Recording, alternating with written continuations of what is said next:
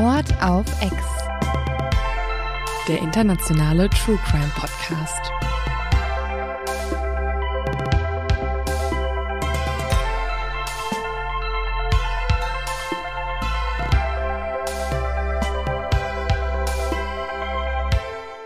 Hallo und herzlich willkommen zu einer neuen Folge der Corona-Folge diesmal. Der positiven Folge. Mhm. Die ultra positive Folge. Oh Leute, uns hat's erwischt. Aber richtig. Und auch noch im Doppelpack. Ich finde es so lustig, weil wir haben immer gesagt, wenn wir Corona kriegen, dann werden wir es zusammenkriegen. Ja, ich hätte mir es nicht anders vorstellen können. Ne? Es ist wirklich, es war immer ein Witz, ne? Also, wenn du Corona hast, habe ich auch Corona, ist ja klar, weil wir uns so viel sehen. Und ähm, genauso ist es gekommen. Erst hattest du Corona und ich wusste so, okay, einen Tag später werde ich es auch Das haben. war so geil, weil Leo hat kurz noch so überlegt, ob sie vielleicht nicht Corona kriegen würde. Und dann haben wir so drüber nachgedacht und waren so, also, hm, du hast aus meiner Wasserflasche getrunken, den letzten Spuckschluck. Du hast Ich- das Nasenspray. Wir benutzen ein Nasenspray. Eine Zahnbürste haben wir zwischendurch benutzt. Aber das war aus Versehen. Jetzt denken Leute, wir sind ekelhaft, okay? Ja. Also das mit dem Nasenspray schon eklig, aber dass wir die Zahnbürste aus Versehen vertauscht haben. Wir hatten halt beide die gleiche blaue Ja. Zahnbürste in Babenhausen. Natürlich ist es dumm. Aber dementsprechend, Wenn jemand so eine Challenge hätte, wie kriege ich Corona, wären das genau die Steps, die du machen würdest. Du würdest das Nasenspray teilen, du würdest die Zahnbürste aus Versehen Ja. verwechseln und du würdest aus der gleichen Flasche trinken. ja, also dementsprechend ähm, sitzen wir jetzt beide in Quarantäne und äh, werden natürlich sämtliche Ausfälle in dieser Folge darauf schieben, dass wir Corona haben. Ganz klar. Also wir werden auch jetzt länger Corona haben Ja. als andere. Ne? Also wir Ja. werden jetzt,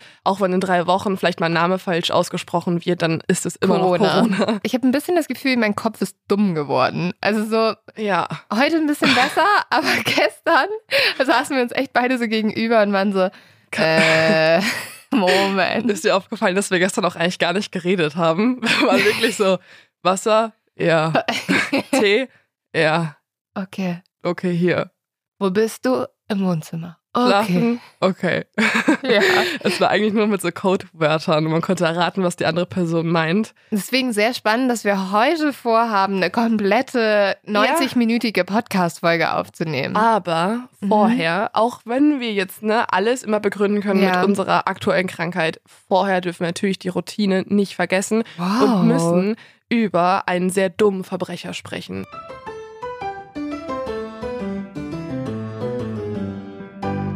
Ja, das auf jeden Fall. Ähm, da habe ich mal wieder Hilfe bekommen. Das wurde mir nämlich zugeschickt von David. Und David hat erzählt, dass vor kurzem bei den Nachbarn seiner Eltern das Auto geklaut wurde. Und ähm, die sind halt ins Haus eingebrochen, haben den Autoschlüssel genommen und sind dann unbemerkt mit dem Auto davon gefahren. Sie sind aber nicht so weit gekommen. Nämlich, äh, sie mussten tatsächlich das Auto nach ein paar Kilometern stehen lassen, weil sie haben einen ganz großen Fehler begangen. Leo, kannst du dir vorstellen, welcher Fehler das ist? Das ist auch jedes Mal die Angst, die ich habe, wenn wir irgendwie zum Beispiel nach Babenhausen fahren, dass uns das passiert. Ich weiß, dass du mich auch ungefähr alle fünf Minuten fragst. Der Tank war leer. ja, also was machst du, wenn der Tank leer ist? Tanken? Genau. Und was kann dir da für ein Fehler passieren? Ich weiß, ich bin dumm gerade, aber solche Fragen sollte ich noch beantworten können. ähm, falscher, falsches Benzin rein. Genau. Sie haben nämlich statt Benzin Diesel getankt.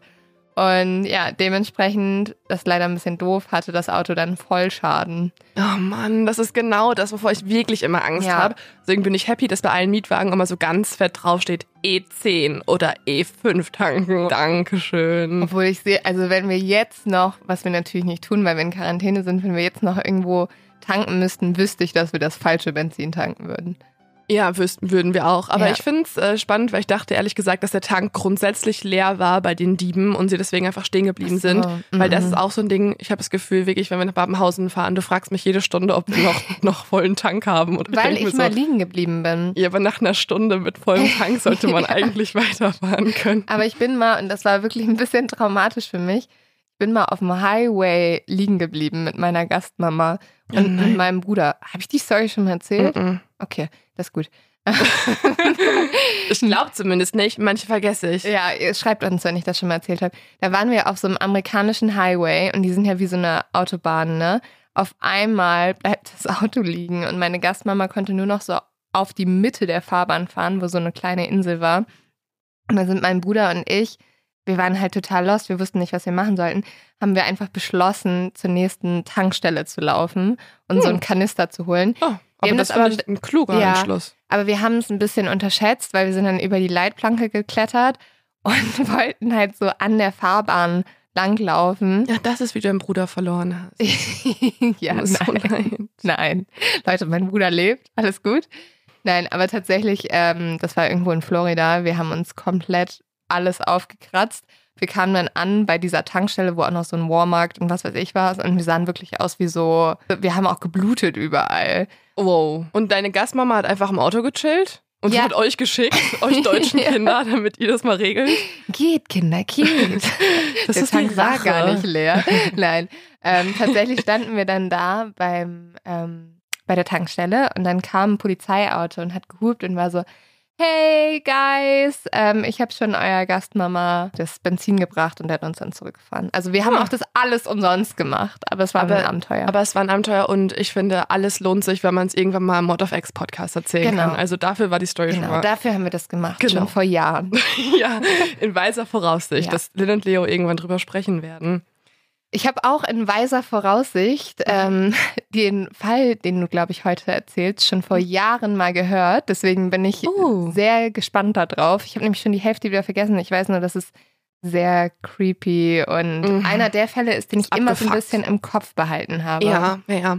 Den Fall werden auch einige von euch kennen. Ich glaube sogar recht viele. Es ist nämlich der Fall der Familie Pan, beziehungsweise der von Jennifer Pan. Und ich würde einfach mal direkt damit starten. Und zwar mit einem Anruf, der die Situation am allerbesten beschreibt. Der ist jetzt ziemlich triggernd. Also Leute, die ähm, ja gerade so, ja, die, die Gewalt nicht hören können, sollten diesen Podcast nicht hören.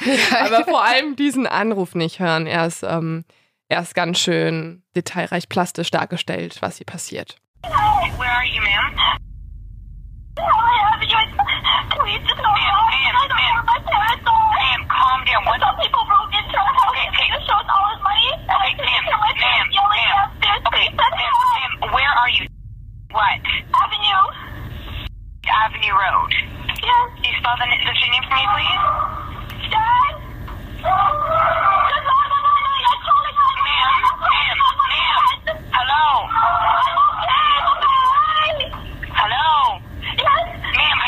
address. Avenue Road, can you please spell it? In Helen Avenue, my dad just went outside screaming. Ma'am, can you spell the street address for me, please? H-E-L-E-N. Someone broke in and I heard shots like pops. I don't know what's happening. I'm tied upstairs. Ähm, es war sehr viel Geschreie. Mhm. Eine junge Frau, die halt irgendwie versucht mitzuteilen, wo sie ist Mhm. Ja, es gibt immer Ausfälle in der Leitung, deswegen versteht die Okay. Polizistin halt nicht die Adresse, was total ungünstig ist, weil sie muss immer wieder neu fragen, Ja, scheiße. Und dann schreit ja noch irgendjemand ganz schrecklich im ja, Hintergrund. das ist der Vater. Also tatsächlich ist die Frau, die ihr gerade gehört habt, Jennifer Pan, die Tochter ähm, aus der Familie Pan und im Hintergrund hört man ihren Vater rufen und dann ruft sie auf Vietnamesisch Papa, Papa und er ruft einfach nur Hilfe, Hilfe, Oh. Hilfe auf Vietnamesisch. Ja, und jetzt ist natürlich die Frage, was ist vor diesem Anruf passiert, weil das kann man gerade nicht gut verstehen, weil es halt eine schlechte Leitung ist und ähm, sehr viel, ja, schmerzverzerrtes Geschreie. Ähm, Jennifer hat gerade am Telefon gesagt, dass drei Männer bei ihr im Haus waren, dort eingebrochen sind und dass sie halt Angst hat und Hilfe braucht. Aber um nachzuvollziehen können, was wirklich passiert ist, wollen wir uns den ganzen Tag mal angucken und auch angucken, wer ist eigentlich diese Familie Pan. Es ist der 8. November 2010 in Unionville in Markham, Ontario. Also wir sind ausnahmsweise mal nicht in den USA, ein bisschen weiter weg. So, noch nicht so wirklich weit weg in Kanada. Unbelievable, Mhm. wow. Also der, ich glaube, wir kriegen einen Preis für diese Folge dafür. Ja, es ist trotzdem ziemlich nah an der Grenze. Es ist Toronto. Und an diesem Tag weckt die 53-jährige Mutter Beak Pan ihre Tochter gegen 9 Uhr morgens. Sie sagt der Tochter Jennifer, dass sie heute ihren Großvater besuchen wird und kehrt dann auch erst am Nachmittag zurück. Jennifer ist 24 Jahre alt. Sie wirkt aber ein bisschen jünger und sie klingt auch ein bisschen jünger, finde ich. Mhm. Jennifer verbringt den ganzen Tag damit, Klavier zu üben, weil sie eine wichtige Prüfung in Klaviergeschichte hat und sich dementsprechend vorbereiten möchte. Klaviergeschichte? Mhm. Sie ist nämlich professionelle Klavierspielerin, also sie ah. ist tatsächlich an, an einer Hochschule, wo sie das lernt. Und sie gibt auch Klavierunterricht. Also sie ist schon ziemlich gut, weil sie spielt tatsächlich schon seit sie vier Jahre alt ist Klavier. Krass. Also ich finde es ja immer mega beeindruckend, wenn Leute auch so ähm, Instrumente so gut können, weil ich finde, dafür brauchst du ein extremes, äh, eine extreme Disziplin. Voll. Oder Eltern, die sehr diszipliniert sind und dich immer hinsetzen mit vier Jahren. Weil mit vier Jahren kann ich mir Ähm, vorstellen, möchtest ja. du nicht einmal vom Klavier sitzen. Nee, also ich habe auch Querflöte gespielt und ich hatte sehr disziplinierte Eltern. Ich war trotzdem sehr schlecht, weil ich sehr undiszipliniert Aber war. kann man in Querflöte jemals gut sein? Ja, anscheinend schon. Okay. Okay. Also, Hallo? ja. Bitte alle Leonie Hassnachrichten jetzt schreiben. Ey, ich habe selber Querflöte gespielt, aber ungefähr eine Woche. Ich habe alle Ey, wir haben so Hobbys. viele Parallelen. ja, weil, weil, weil bei mir ist es halt so, ich habe mit jeder Person Parallelen, weil ich habe alles angefangen, aber Ah, immer okay. so eine Woche. Ja, Querflöte, also weißt du, warum ich Querflöte gespielt habe? Mhm. Weil meine Eltern geguckt haben, welches Instrument das kleinste ist. Das, das man am besten transportieren kann, weil ich bin ja auf eine Musikschule gegangen, da musste ich immer damit hinfahren. Ich habe auch das Gefühl, es ist auch einfach so ein Ding. Das machen halt Kinder mit zwölf. Querflöte? Ja, alle meine Freundinnen haben auch oh Querflöte Mann, ich gespielt. dachte, ich wäre besonders. Nein, Lynn. Okay, Oder zurück wir zu sind Jennifer. Alle besonders. Ja, wir sind alle besonders. Vor allem ist Jennifer besonders, weil sie spielt wirklich extrem gut Klavier, ne? Und das können nur sehr wenige. Nachdem sie geübt hat, kommt dann ein Kumpel vorbei, Adrian. Die beiden kennen sich schon ewig, seit der Grundschule, sind sehr gut befreundet und äh, sie haben auch so eine kleine Routine. Sie schauen nämlich immer zusammen die neuesten Folgen von Gossip Girl und How I Met Your Mother. Geil. Ja, also super durchschnittlich. Das habe ich genauso auch gemacht in dem Alter. Ähm, Gerade die neuesten Folgen genau von den beiden Serien geguckt, was wir übrigens auch vielleicht tun können, weil wir sind in Oh, Quarantäne ja. und können jede Ja, Art von Serie suchten. Jennifers Vater, Han Pan, der ist 57 Jahre alt, der kommt um halb fünf nach Hause und dann entscheidet sich die Familie ganz normal zu Abend zu essen. Also unterm Strich ein ganz durchschnittlicher Tag. Alle haben ihre normalen Aktivitäten gemacht, waren irgendwie bei der Arbeit, bei dem Großvater oder halt selber zu Hause und ja, es ist wirklich durchschnittlicher Tag gewesen. Abends verlässt dann die Mama Beak nochmal das Haus für einen Tanzkurs und kehrt gegen halb zehn zurück. Der Vater Hahn geht bereits früh zu Bett. Die Mama entscheidet sich aber noch mal ein bisschen länger wach zu bleiben, kuschelt sich dann in ihren Winnie Pooh Pyjama und liest unten im Wohnzimmer noch ein Buch. Jennifer sagt daraufhin ihrer Mama dann gute Nacht, weil sie möchte auch schon mal hochgehen in ihr Zimmer im ersten Stock und verbringt den restlichen Abend vom Fernseher mit ihrem Handy in der Hand ähm, und chattet so ein bisschen auf Facebook und telefoniert mit Freunden. Ungefähr 20 Minuten nachdem Jennifer ihrer Mama gute Nacht gesagt hat, hört sie plötzlich Schritte und unbekannte männliche Stimmen im Haus. Dazwischen hört sie, wie ihre Mama auch erst auf Vietnamesisch spricht, dann auf ihrer Muttersprache Katonesisch und später dann auf Englisch nach ihrem Mann ruft. Und für Jennifer ist das jetzt total befremdlich, weil ich meine, vielleicht kennst du das, wenn man Mhm. oben im Zimmer ist, dann hat man sich irgendwann auch an so Schritte gewöhnt. Also man Ja, hört zum Beispiel, wie der Vater oder meine Schwester, ich konnte genau erkennen, wie die Mhm. die Treppe hochgehen. Mhm. Und daran konnte ich immer identifizieren, wer jetzt nach Ja. oben kommt. Jennifer hört jetzt Schritte auf der Treppe und weiß instinktiv, das ist nicht meine Familie. Oh Gott. Ja, weil so geht niemand. Nicht ihr jüngerer Bruder Felix die Treppe hoch, auch nicht ihre Eltern und der Papa ist ja eh schon oben im Bett. Deswegen kann er es auch nicht sein. Wo ist denn der jüngere Bruder? der ist in der Uni. Also der geht selber zur Universität noch. Jennifer war schon in der Uni Mhm. und er wohnt auf dem Campus. Deswegen ist er gar nicht zu Hause. Okay, also es können eigentlich nur die Mutter oder der Vater sein und die beiden sind es nicht. Also Ja. irgendjemand Fremdes. Ja, es sind diese drei Stimmen oder diese unbekannten Stimmen, die sie gehört hat. Diese Männer anscheinend gehen nun die Treppe hoch. Jennifer legt jetzt ihr Handy weg und sitzt erstmal wie erstarrt in ihrem Zimmer. Und sie fürchtet auch sofort um ihr Leben. Boah, das ist so einer meiner schlimmsten Albträume, dass du zu Hause bist und du merkst auf einmal, Mhm. jemand ist da und könnte deiner Familie was antun. Ich, man wüsste ja auch gar nicht, was man tun soll, ne? Also Ja. außer halt, ja, Notruf rufen halt. Ja, das macht sie ja später, aber erstmal macht sie es noch nicht, weil sie so erstarrt ist. Mhm. Und ich glaube, das plant man nicht in dem Moment, man Ja. ist es einfach. ja.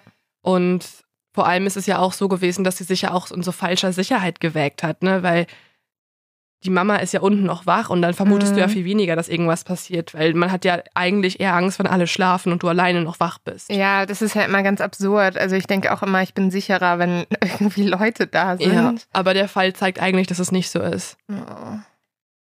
Dann hört Jennifer plötzlich eine bekannte Stimme. Anscheinend ist ihr Vater aufgewacht, hat unten den Tumult gehört, ist aufgesprungen und aus seinem Zimmer rausgerannt. Er muss halt durch die Geräusche wach geworden sein. Das Problem ist aber, er hat es in der Eile nicht geschafft, sich seine Brille aufzusetzen. Und deswegen kann er auch gar nicht richtig sehen, was dort passiert. Jennifer hört dann, wie der Mann unten, also der fremde Mann, ihren Vater anschreit, Where's the fucking money? Wo ist das scheiß Geld? Jennifers Mama ist unten auf dem Sessel zusammengekauert und sie weint. Jennifer hört dann, wie ihre Mutter weint den Vater fragt, wie sind die ins Haus gekommen? Und der Vater antwortet, I don't know, I was sleeping. Also ich weiß es nicht, ich habe geschlafen. Daraufhin unterbricht dann einer der fremden Männer den Vater und schreit ihn an, haltet die Klappe, ihr redet zu viel. In ihrem Zimmer am ersten Stock traut sich Jennifer jetzt endlich, sich zu bewegen und öffnet ihre Tür einen kleinen Spalt. Sie sieht, dass unten ein Mann steht, der so schwarze Dreadlocks hat. Der ist generell schwarz gekleidet, er hat auch schwarze Hautfarbe, hat schwarze Dreadlocks und steht dort und schreit ihre Eltern an. Und als sie ihn beobachtet, dreht er plötzlich den Kopf und sieht sie direkt an. Wie fucking gruselig. Ja, er guckt ihr richtig ins Gesicht und dadurch, dass sie beiden jetzt Blickkontakt hatten, geht er sofort auf die Treppe, kommt zu ihr hoch. In seiner Hand erkennt sie, dass er eine Schnur hält und er nimmt diese Schnur, wickelt sie um ihre Hände und fesselt Jennifer dann mit den Händen hinter ihrem Rücken an die Treppe. Dann sagt er zu ihr, ich habe eine Waffe hinter dem Rücken, wenn du tust, was ich sage, dann wird niemandem etwas passieren. Wo ist das Geld? Zeig mir, wo das Geld ist. Jennifer gibt dem Mann dann Hinweise, wo das ganze Geld in dem Haus ist. Insgesamt gibt sie ihm quasi 2000 Dollar in Bar, weil sie gespart hat. Und Jennifer wird nun auch zum ersten Mal bewusst, dass es insgesamt drei Angreifer sind, alles Männer sind und dass sie aber auch nur den dritten Mann so richtig gut erkennen kann. Das ist eben dieser mit Dreadlocks. Außerdem sieht sie, dass sie alle drei bewaffnet sind. Und nun teilen sich die Männer auf. Einer ist damit beschäftigt, dass er Jennifer weiter ans Treppengeländer fesselt, während die anderen beiden unten sind im Erdgeschoss. Jennifer sieht alles aber nur sehr verschwommen, beziehungsweise nur sehr undeutlich, weil die ganze Zeit das Licht im Haus noch aus ist. Weil die Männer haben es auch ausgemacht und man sieht eigentlich nur das einzige Licht durch den Fernseher, der bei Jennifer im Zimmer läuft. Es klingt alles so schrecklich gruselig. Also Ja. wirklich wie aus einem Horrorfilm, ne? Ja, und es geht noch weiter, denn nun schlägt einer der Männer den Papa Hahn so feste auf dem Hinterkopf, dass das Blut überall rumspritzt, bis aufs Wohnzimmersofa und Hahn zu Boden geht. Daraufhin schreit der Mann ihn aber wiederum an und schreit, steh verdammt nochmal auf. Dann packen die beiden Männer Hahn und Beak und werfen sie die Stufen runter zum Keller. Beak, die Mama, weint hysterisch und sie schreit die ganze Zeit, du kannst uns wehtun, aber bitte tu unserer Tochter nichts. Jennifer schreit daraufhin von oben aus dem ersten Stockwerk, dass man sie und ihre Eltern doch bitte gehen lassen soll und Ruhe lassen soll. Hahn allerdings bleibt einfach nur still, weil der Papa fühlt anscheinend im Gegensatz zu den anderen, dass das hier mehr als nur ein einfacher Überfall ist. Ja, es ist ja auch total merkwürdig, ne? Also wenn sie nur Geld haben wollen würden, dann würden sie ja jetzt nicht so brutal vorgehen. Eben, also und vor allem würden sie dann alle fesseln und das Geld einsammeln und abhauen. Aber sie Mhm. machen ja immer weiter. Sie hören ja nicht auf und sie sind auch unnötig brutal. Der Keller der Familie Pan ist als Fernsehzimmer eingerichtet. Das heißt, dort steht ein Sofa und dort sind auch einige Kissen und Decken. Und diese nehmen nun die bewaffneten Männer und wickeln die Decken um Beaks und Hahns Köpfe rum. Oh nein. Ja. Bevor Hahn dann seinem Angreifer überhaupt ins Gesicht blicken kann, ist schon die Decke um seinen Kopf und es wird zweimal auf ihn geschossen. Der erste Schuss trifft Hahn direkt in sein rechtes Auge und er merkt, wie Knochen zerbrechen. Oh. Dabei wird außerdem seine Halsschlagader aufgerissen. Der zweite Schuss trifft ihn in die rechte Schulter und tritt am Rücken wieder aus und Hahn geht komplett zu Boden und ist ab dem Moment jetzt erstmal bewusstlos. Ja, klar. Oh, das, aber er lebt noch. Ja. Aber er ist quasi komatös. Beak schreit, doch auf sie wird geschossen. Auf sie wird allerdings dreimal geschossen. Der erste dringt in den Nacken ein, der zweite in die rechte Schulter und der dritte in den Schädel. Und sie ist auf der Stelle tot. Sie bewegt sich nicht mehr. Jennifer ist während dieser ganzen Zeit oben gefesselt an der Treppe und muss mit anhören, wie ihre Eltern unten hingerichtet werden. Boah, das klingt so schrecklich. Ja. Sie hört dann auch einen der Männer zu einem anderen sagen, wir gehen jetzt, es dauert schon zu lang. Und daraufhin rennen alle drei aus dem Haus raus. Und Jennifer bleibt verschont. Jennifer ist die ganze Zeit oben. Ihr wird nichts getan. Vielleicht auch, weil die Männer keine Zeit mehr hatten. Ja, also, das Also- deutet ja dieser Satz an, ne? Mhm. Und sie hat sich bisher nicht getraut, irgendwas zu machen, weil sie hat nur gerufen, aber sie hat jetzt ihre Hände ja gefesselt, sie konnte nicht Mhm. aufstehen. Aber sie merkt, dass die Schnur, mit der sie an das Geländer gefesselt ist, eine Lücke von so ungefähr zweieinhalb Zentimeter hat. Und dadurch kann sie nun mit einer ihrer Hände hinten in den Bund ihrer Yogahose greifen und ertastet dort ihr Handy. Und sie kann ihre Hände nun so krümmen, dass sie quasi mit ihren Fingern 911 wählen kann und die Polizei am anderen Ende hat. Oh. Der ganze Übergriff dauerte ungefähr 18 Minuten, dann sind die Männer wieder weg und nun geschieht halt der Anruf, den ich am Anfang schon eingespielt habe. Jennifer hat den Notruf gewählt und berichtet, was passiert ist. Und weil man ja auch so viele Schreie gehört hat, kann man nun ja auch ein bisschen deuten, was tatsächlich danach noch passiert ist, denn im Hintergrund hat ja ihr Vater gerufen, Hilfe, Hilfe, Hilfe. Und das zeigt, dass ihr Vater die Tat überlebt hat, was die Männer aber nicht wussten. Also Vater Hahn ist noch am Leben und als die Männer weg sind, hat er sich zu seiner Frau umgedreht, überall das Blut gesehen, ihren Namen geschrien und dann gemerkt, dass sie sich nicht mehr bewegt und nicht mehr antwortet. Nein. Da er aber immer noch keine Brille trägt, sieht er eigentlich überall nur die Farbe rot. Stöhnend unter Schmerzen konnte er dann die Kellertreppe hinaufkriechen und ist aus dem Haus rausgekrochen. Auf dem Bürgersteig vor dem Haus ist er aber zusammengebrochen. Das alles kann man durch den Anruf rekonstruieren und auch durch die Vernehmungen mit Jennifer danach. Die Polizei ist jetzt schnell am Tatort. Sie kann sofort den Tatort auch sichern. Jennifer ist in Sicherheit und Hahn wird auf die Intensivstation gebracht und sofort ins künstliche Koma versetzt. Mhm. Die Beamtinnen und Beamten können jetzt auch Jennifer oben vom Treppengeländer befreien und auch sie wird direkt zum Krankenwagen geführt. Aber ihr wurde nichts angetan, ne? Außer. Sie hat keine Verletzungen, auch nicht so richtig an den Händen, weil da war ja auch die Lücke, diese zweieinhalb Meter große Mhm. Lücke. Aber sie ist natürlich psychisch total am Ende und unter Schock. Das heißt, im Krankenhaus und im Krankenwagen bekommt sie auch sofort Medikamente gegen den Schock und muss sich irgendwie beruhigen davon.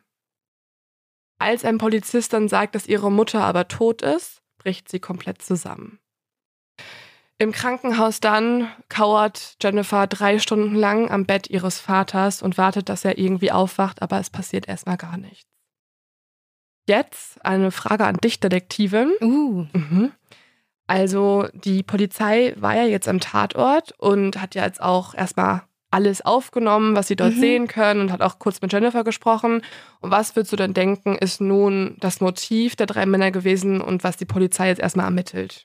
Naja, zuerst hat man natürlich mal gedacht, Raubmord, aber wir haben ja eben schon drüber gesprochen, dass es halt außerordentlich brutal war. Mhm. Und sowas deutet ja eher darauf hin, dass vielleicht sogar noch ein persönliches Motiv involviert war. Also, dass die Mhm. Täter vielleicht irgendwie was vor allem gegen die Eltern hatten oder sowas. Ja, also so weit denkt die Polizei noch nicht. Also sie denken erstmal, es ist ein Raubmord, der aus dem Ruder gelaufen Mhm. ist und unnötig brutal war. Wir haben ja schon mal drüber gesprochen, dass gerade in Südafrika zum Beispiel auch ein Überfall oft mit Mord einhergeht. Mhm. Ja, das ist halt jetzt hier auch gerade noch der Gedanke. Aber sie merken recht schnell, dass zumindest die Wahl der Familie komisch ist. Mhm. Weil die Pans wohnen tatsächlich in einer Gegend, wo die meisten Häuser ziemlich gleich aussehen. ah. Also in so einem typischen Vorort mit identischen Häuserreihen. Und sie haben jetzt auch nicht irgendwie ein besonders großes Haus oder so, sondern so ein richtig durchschnittliches Mittelklassehaus. Aber könnte es dann nicht vielleicht sogar sein, dass der, die Täter sich einfach im Haus geirrt haben? Das vermutet man auch erst, deswegen durchsucht man auch 400 weitere Häuser in der Gegend. Erstmal wollen sie gucken, ob irgendwer eine Bewachungskamera hat und deswegen was Mhm. aufgezeichnet haben könnte oder halt irgendwo Motiv Ja. herrscht. Also es muss ja irgendwas sein, äh, was die Pens quasi Ins Visier der Täter gebracht hat, ne? Ja, aber die Ermittler stellen fest, es handelt sich um eine sichere, ruhige Gegend in der Vorstadt. Ähm, eine Nachbarin sagt auch der Presse folgenden Satz. Wir wohnen hier schon seit zehn Jahren. Die Leute verstehen nicht, warum dieses Haus gewählt wurde. Es gibt Mhm. größere Häuser in dieser Gegend. Vielleicht dachten sie, sie seien ein leichtes Ziel. Die Pans waren eine einfache, ruhige, hart arbeitende Familie. Es ergibt einfach keinen Sinn. Und genau aus diesem Grund, dass dieses Haus und alles, was damit einhergeht, eigentlich so durchschnittlich ist, gerade in dieser Gegend, vermuten die Ermittler ein weiteres Motiv oder irgendwas im Tagesablauf der Familie, was sie irgendwie ins Visier der Mörder gebracht hat. Und deswegen fragen sie auch sehr viel nach, wie sie leben, Mhm. ob sie irgendwie extravagante Autos besitzen, ob sie irgendwie außerordentlich viel Geld auf der Kante haben und so weiter. Und sie finden heraus, dass Beak als auch Hahn beide sehr teure Autos fahren. Oh, okay. Und deswegen vermuten sie jetzt erstmal, dass es so sein könnte, dass die Angreifer zum Beispiel Beak, die ja auch an dem Tag noch beim Großvater war und danach Mhm. sogar noch beim Tanzkurs, dass sie die beobachtet haben und dann zu ihr nach Hause gefolgt sind und den Einbruch dann gestartet haben. Also dass das Auto quasi das erste Anzeichen war Ja. für sehr viel Geld und sehr viel Beute in diesem Sinne. Ja, das macht ja auch irgendwie ein bisschen Sinn. Auf Mhm. jeden Fall mehr als alles andere bisher. Ja, aber trotzdem gibt es auch ein paar Ermittler im Team. Das Team spaltet sich ziemlich schnell, eigentlich schon ein paar Stunden nach der Sicherung des Tatorts. Das vermutet, dass irgendwie vielleicht was Persönliches auch noch als Mhm. Motiv in Betracht kommen könnte.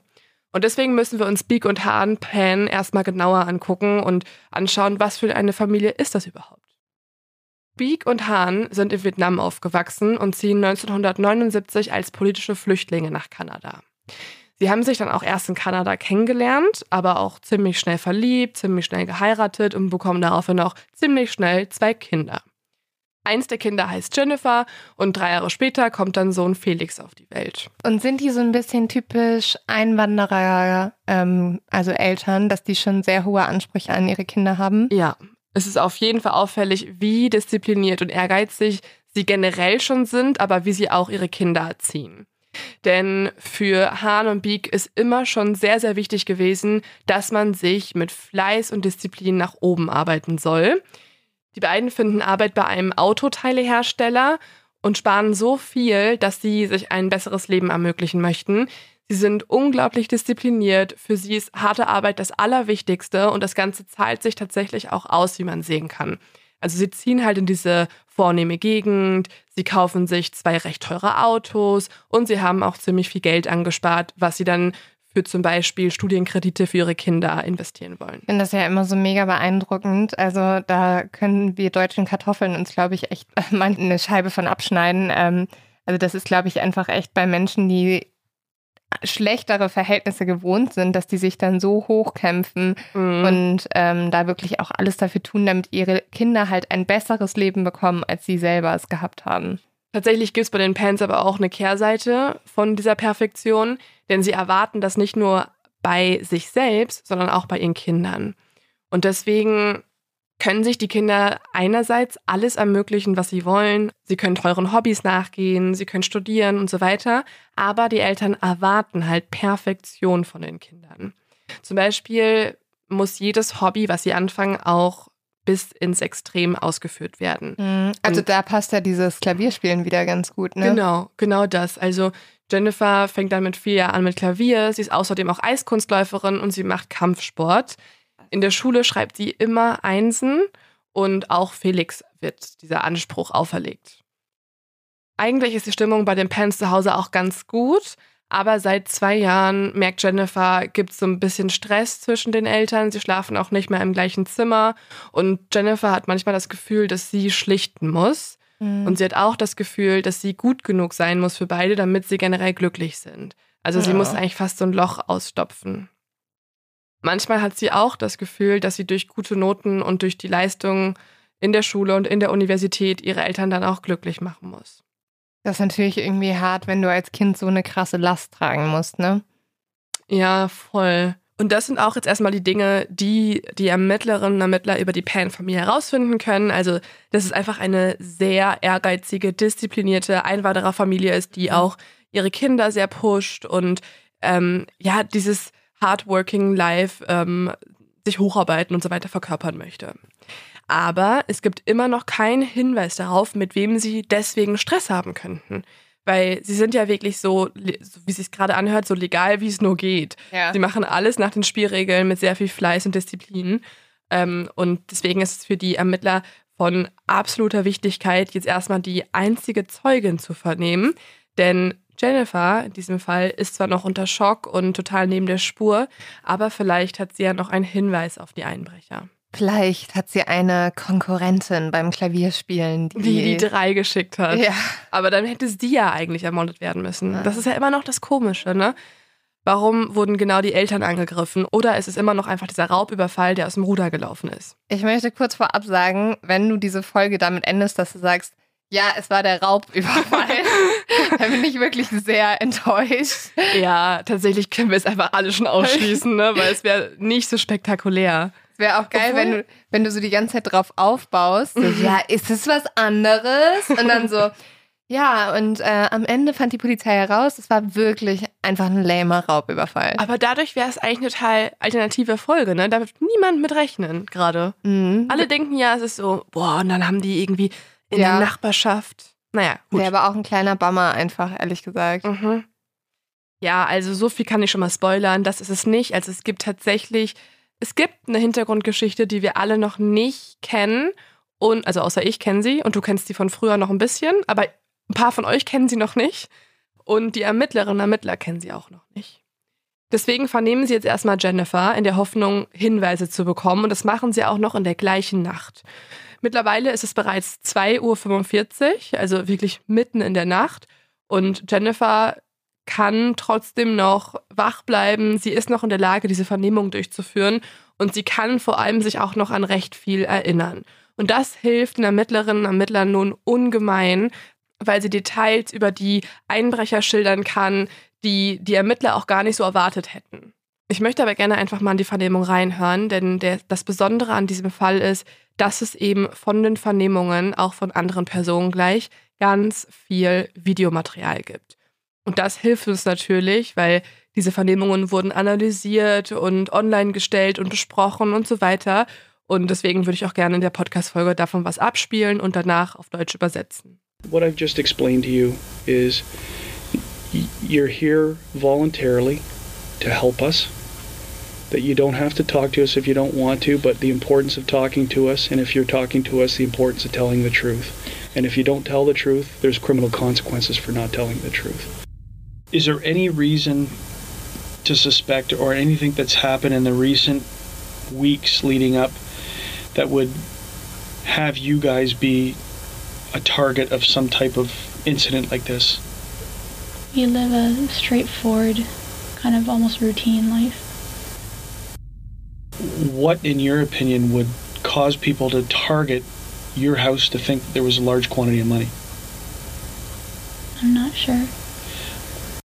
Am Anfang der Vernehmung erklärt der Detective Jennifer noch die kompletten Formulare, die sie ausfüllen muss. Er belehrt sie über die Konsequenzen einer Falschaussage und er bereitet sie auch jetzt so mental darauf vor, dass es hart wird, weil man geht ja nochmal in das Trauma, das gerade passiert ist, komplett rein. Er fragt sie auch, ob sie sich vorstellen könnte, wer so eine Tat begehen würde und sie schüttelt nur mit dem Kopf, weil sie Mhm. keine Ahnung hat. Und ich würde noch einmal gerne in die Vernehmung reinhören, wo sie erzählt, was mit ihrer Mutter passiert ist und sie ist sichtlich emotional aufgelöst. Ähm, sie weint, sie, sie bricht eigentlich fast zusammen in der Vernehmung und ich würde einmal kurz reinhören. After they said, the last things I heard them say was, You lied. You lied to us. You lied to us. And then I heard two pops. My mom screamed. I yelled out for her. And a couple more pops.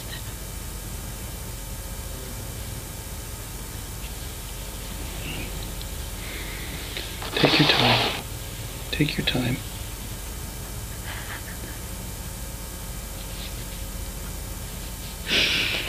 And I think I heard my mom say or moan or something, and then they did one more before they left, and then one of the guys said, "We have to go now. It's been too long." Also sie hat, hat gerade erzählt, wie die Männer auf ihre Mama geschossen haben und wie sie es nur knallen gehört hat. Und ähm, der Polizist gibt dann auch Taschentücher und sagt zu ihr, lass dir Zeit, ähm, ja, keine Eile. Und sie wirkt ja auch mega traumatisiert, ne? Noch. Genau, also was man jetzt gerade ja nicht sehen kann, ähm, außer wir, weil wir gerade das Video geguckt haben, ähm, ist, dass sie halt da sitzt, sie schüttelt mit dem Kopf, sie wägt noch neben der Spur und ähm, sie braucht sehr lange für ihre Antworten und eigentlich starrt sie nur vor sich hin. Das ist das, was man gerade sehen kann und sie ist wirklich planlos. Aber worüber sie einen Plan hat, ist, wie die Männer aussehen. Sie beschreibt die drei als Afroamerikaner zwischen 28 und 32 Jahren alt ungefähr und sie kann auch sagen, dass der eine halt diese Dreadlocks hatte und schwarze Lederhandschuhe getragen hat. Der andere ist von mittlerer Statur und den dritten hat sie nicht so richtig erkannt.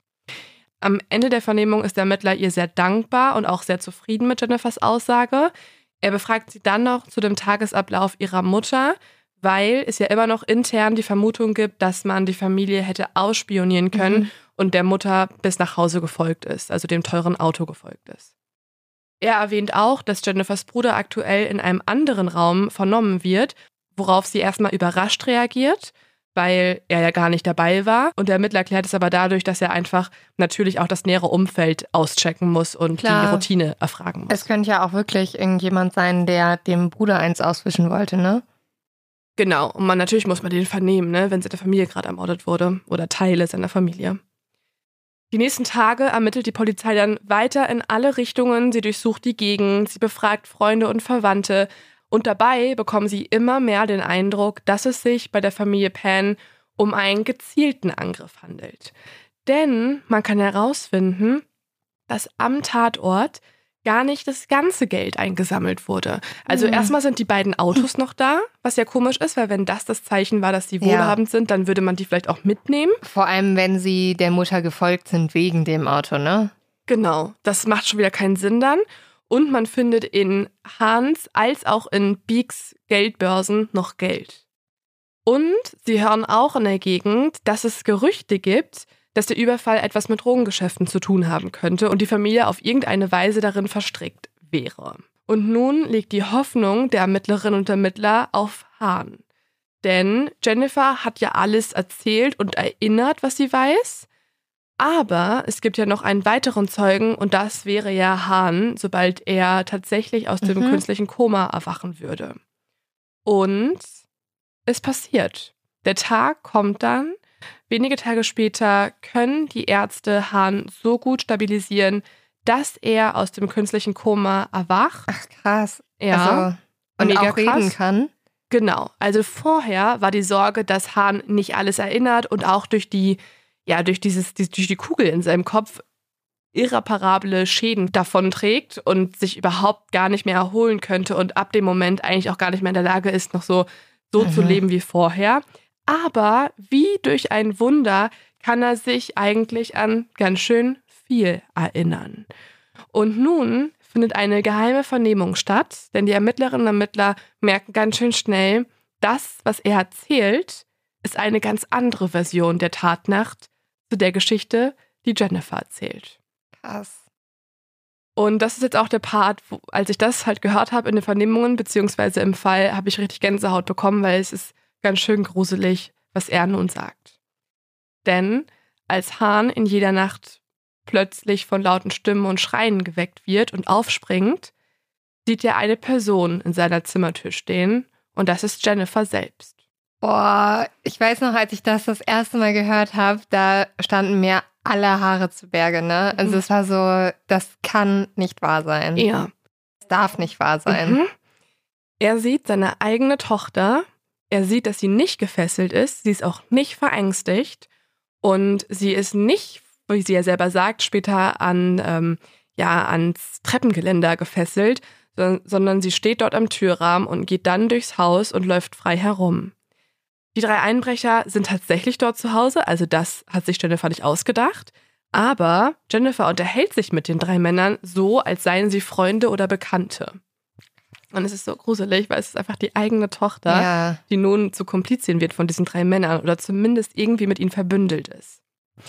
Es erklärt übrigens auch, und das fand ich dann auch total einleuchtend, warum er, nachdem er unten aus dem Keller Mhm. rausgekrochen ist, nicht zu seiner Tochter geht Ja. und irgendwie nochmal Hilfe leisten möchte Sondern oder von ihr fragt, weggelaufen ist Genau. er, ne? oder auf die Ja. Straße gerannt ist und dort zusammenbrach, weil er halt eben vor ihr weglaufen wollte.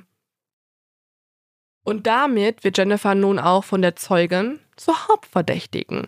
Die Frage ist aber weiterhin, warum hat sie gelogen und vor allem, warum ist Jennifer offenbar in die Ermordung ihrer Eltern involviert? Und dafür hören wir jetzt gleich in die nächste Vernehmung rein, denn ähm, sie wird noch mehrere Male vernommen und wird nun offiziell auch weiterhin als Zeugin vernommen, also das denkt sie noch. Aber anhand der Fragen der Ermittlerinnen und Ermittler kann man schon sehen, dass sie bereits eine Verdächtige ist. In der nächsten Vernehmung lässt der Ermittler Jennifer erstmal alles wiederholen, was sie bereits erzählt hat. Aber er achtet darauf, ob sie Fehler macht. Weil das würde ja beweisen, Mhm. dass da vielleicht doch nicht alles so abgelaufen ist, wie sie in der ersten Vernehmung beschrieben hat. Und tatsächlich macht sie auch Fehler und in den ersten würde ich jetzt direkt mal reinhören wollen. He had pushed her back onto the couch, and she Who kept pushed her? number two. Okay. was pushing her back onto the couch, and she she kept saying, "Where's my purse? Where's my purse?" And the guy kept telling her to sit down, and I didn't want my mom to get hurt. Has number two uttered a word at this point in time? I can't remember hearing him. Okay. So we're just correcting what you said earlier because you said earlier that it was number two who was asking where the purse is, what are the purse is, and now you've said now it's number one guy who would I'm initially. sorry. It's just No, no, no. It's all a purpose. Uh, the purpose here is clarifying what you're saying. Also wir haben jetzt gerade gehört, dass ähm, sie erzählt, wie ihre Mutter aufs Sofa gedrückt wurde und wie der Typ Nummer zwei, Mhm. sie hat die ja alle immer durchnummeriert, ähm, weil sie die auch unterscheiden konnte, obwohl es dunkel war und Ja. sie nur einen Türspalt offen hatte. Dass Nummer zwei ihre Mama aufs Sofa gedrückt hat und sie angeschrien hätte und zu ihr was gesagt hat. Mhm. Und dann haben wir kurz ein bisschen vorgespult in der Vernehmung, weil dann kommt nämlich eine Stelle, wo der Polizist sie fragt, hat Typ Nummer zwei schon gesprochen? Und sie sagt, ich weiß es nicht, ich kann mich nicht daran erinnern. Und das passt ja nicht zusammen, weil vorhin Nee. hat ja Typ 2 gesprochen. Ja. Und deswegen sagt der Polizist dann auch, okay, dann müssen wir kurz was korrigieren. Und ab diesem Moment merkt man, dass Jennifer panisch wird. Ah. Also man sieht richtig, wie sie nervös wird, wie sie ihre Hände knetet, wie sie sich auch anders hinsetzt und sich entschuldigt und man merkt einfach, dass sie sich auch rechtfertigen möchte und dass es ihr sehr unangenehm ist und sie gemerkt hat, fuck, ich muss besser lügen oder Mhm. zumindest richtig lügen. Und tatsächlich macht sie aber noch weitere Fehler und auch in die würde ich gerne kurz reinhören. You get a good look at number two now of what he's wearing. all I could tell was he had a vest, and his face was like a long oval face. He had a vest. No hoodie, Okay. uh, dark hoodie. Okay. Did did you see them recover anything inside your mom and dad's room? I did not see anything. No. Are you sure? Because uh, we would when we spoke the last time, there was some mention of some other money that went missing. Ja, und hier ist halt vor allem auffällig, dass sie sich selber auch korrigieren muss, weil sie sagt, dass er eine Weste getragen hat und dann korrigiert sie sich und sagt, oh nein, es war ein dunkler Pulli. Ja. Und jetzt kommen wir noch zu einer Stelle, die war auch dann wieder super auffällig und da ist auch der Ermittler sichtlich so ein bisschen sauer und sagt, du vertauschst die ganze Zeit, denn er fragt Jennifer an dieser Stelle, wie viel Geld denn gestohlen wurde und sie sagt folgendes. And approximately how much money? I'm not sure how much she took out for our our trip, but I can I can only estimate about a few hundred dollars. few hundred because at the time the last time Or you told me you were pretty adamant about about eleven hundred dollars so i'm curious to know how you came up with that number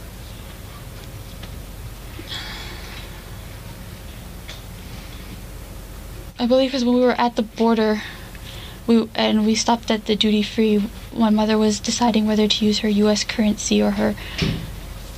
Uh, her U.S. currency or her Canadian currency. So it was at that time you remember hearing eleven hundred dollars, and that's what is that the inference you're saying is that because you're pretty solid saying that it was eleven hundred dollars that went missing that was, was taken, and that you saw it when we spoke,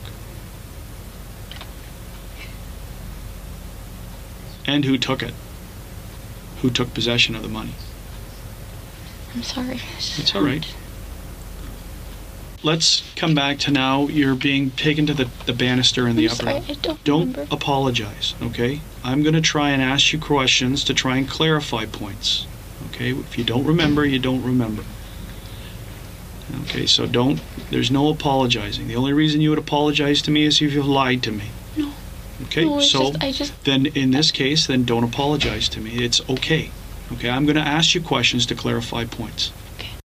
Ja, also auch hier, was man nicht sehen kann, ist, sie sitzt da eigentlich nur und starrt ihn an.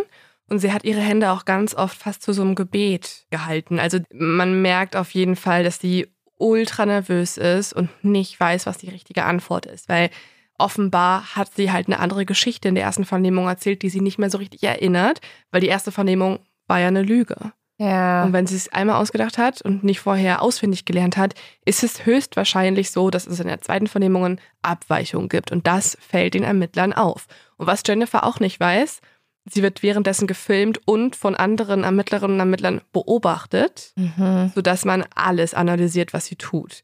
Zum Beispiel bricht sie auch sehr selten nur in Tränen aus. Immer dann, wenn sie denkt, es ist halt bitter nötig. Nämlich, ja. wenn es um Gewalt an den Eltern geht, da weint sie. Und ich persönlich finde es super realistisch, wie sie weint und authentisch. Mhm. Aber Du keine warst Ahnung. auch noch nie in der Situation. An sich, klar, ich finde es immer super schwierig, Verhalten zu beurteilen. Also, Mhm. wie sollte sich jemand verhalten, nachdem die Eltern verstorben sind? Wir haben schon oft drüber gesprochen, dass jeder Mensch unterschiedlich trauert. Aber gerade in diesen Umständen guckt man natürlich nochmal genauer hin. Und ich fand jetzt schon, dass man einfach gemerkt hat, dass sie total in Schlittern gerät und einfach Mhm. nicht, weil sie nervös ist oder weil sie ähm, ja traumatisiert ist, sondern vor allem auch, weil sie einfach die Antworten nicht weiß. Normalerweise ist es ja sogar so, dass Kommissare noch einen, oder Kommissarin noch einen Schritt weiter gehen, dass die dann irgendwann die Story rückwärts abfragen, um zu sehen, ob das, Mhm. was man erzählt, wirklich stimmt. Mhm. Und da wäre sie ja komplett verloren Das gewesen. passiert dann auch noch. Also die machen so eine Cross-Examination, aber erstmal lassen sie die Story von vorne erzählen und merken da schon mega viele Ja. Fehler. Ne? Also es ist ziemlich einfach eigentlich ihre Lügen zu enttarnen, weil es so viele unterschiedliche Details plötzlich gibt. Ähm, er hat es nämlich dann einmal ganz gut auf den Punkt gebracht, weil nachdem sie so öfter mal gelogen hat, sagt er irgendwann dann so, du bist auf keinen Fall irgendwie in diesen Fall involviert. Gar nicht, oder? Und darauf antwortet sie folgendes. So you're telling me that you you had no involvement in what happened. Meaning not saying how the outcome came, but you you had no involvement in in any type of illegal activity that would have drawn you or the attention of you to have bad people come to your house looking for large sums of money. You're not involved in this any which way. Because the question obviously stands, Jennifer, is you're upstairs and they're downstairs. No. Right? So it's a natural concern when why would they leave you alone? Why would they not do the same to you?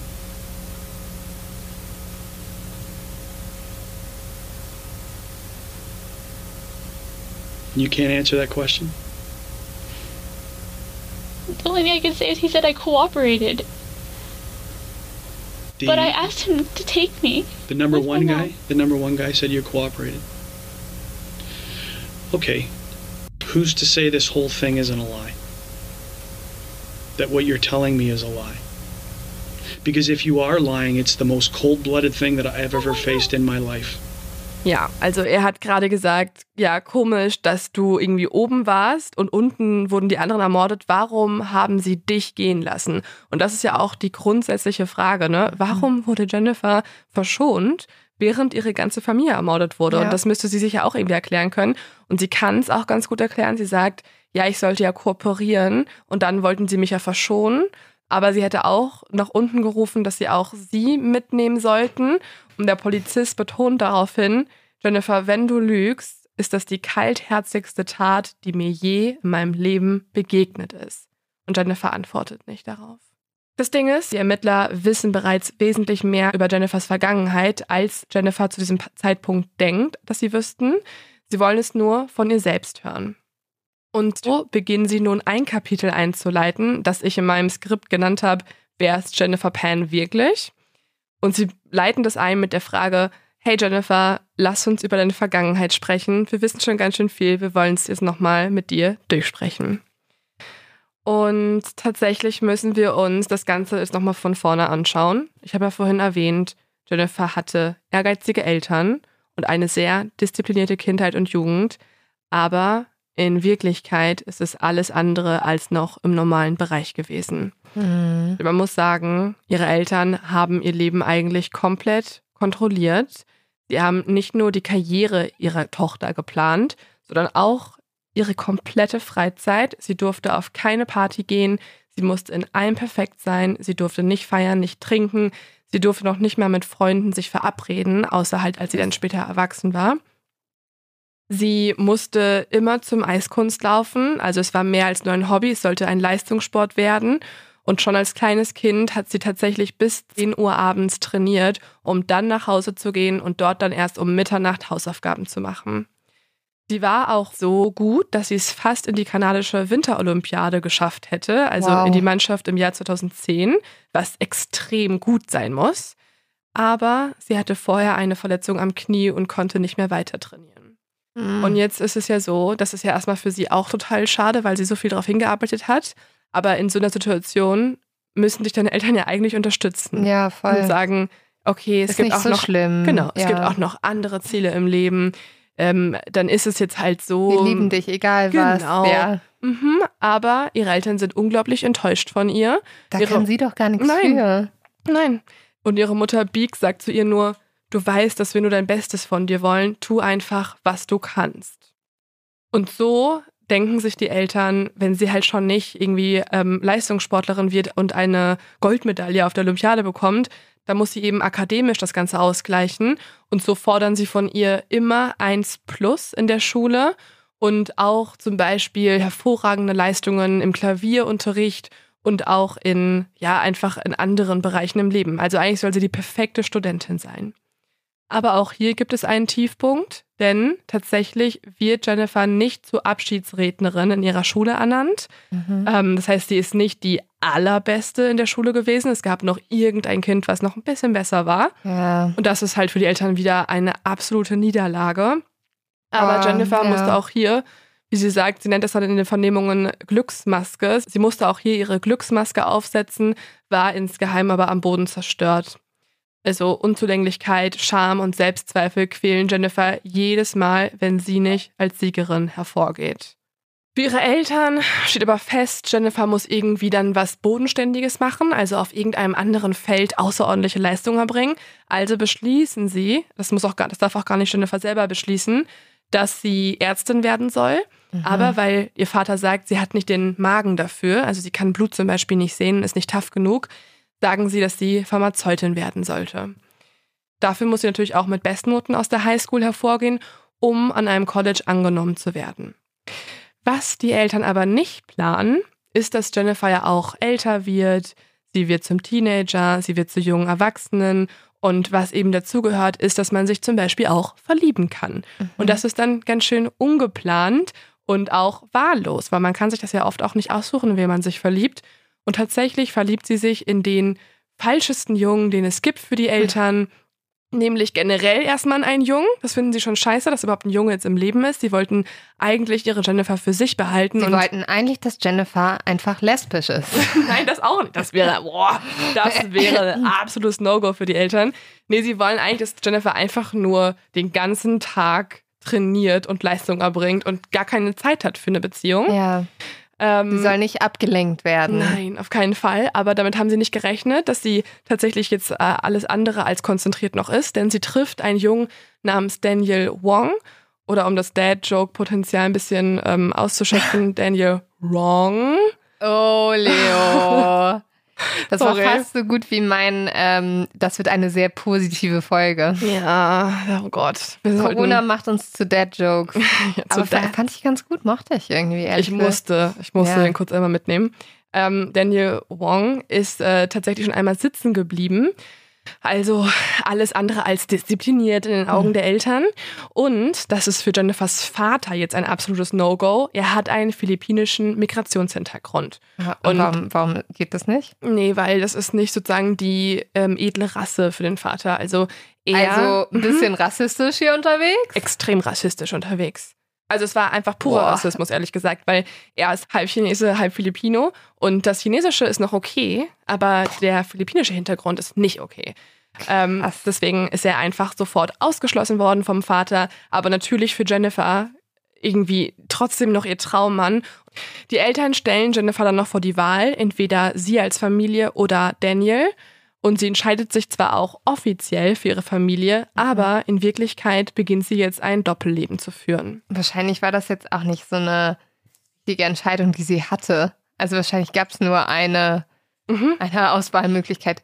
Also wir Mhm. oder er. Aber also, also wir. Ja, aber Genau, wir, also dein Bett, dein Geld, Ja. dein Essen, dein Haus, deine Eltern, dein Ja. Bruder oder halt er und die Oder- Straße. Nimm die Liebe und äh, verhunger. Ja, es war schon auf jeden Fall eher so eine Entscheidung.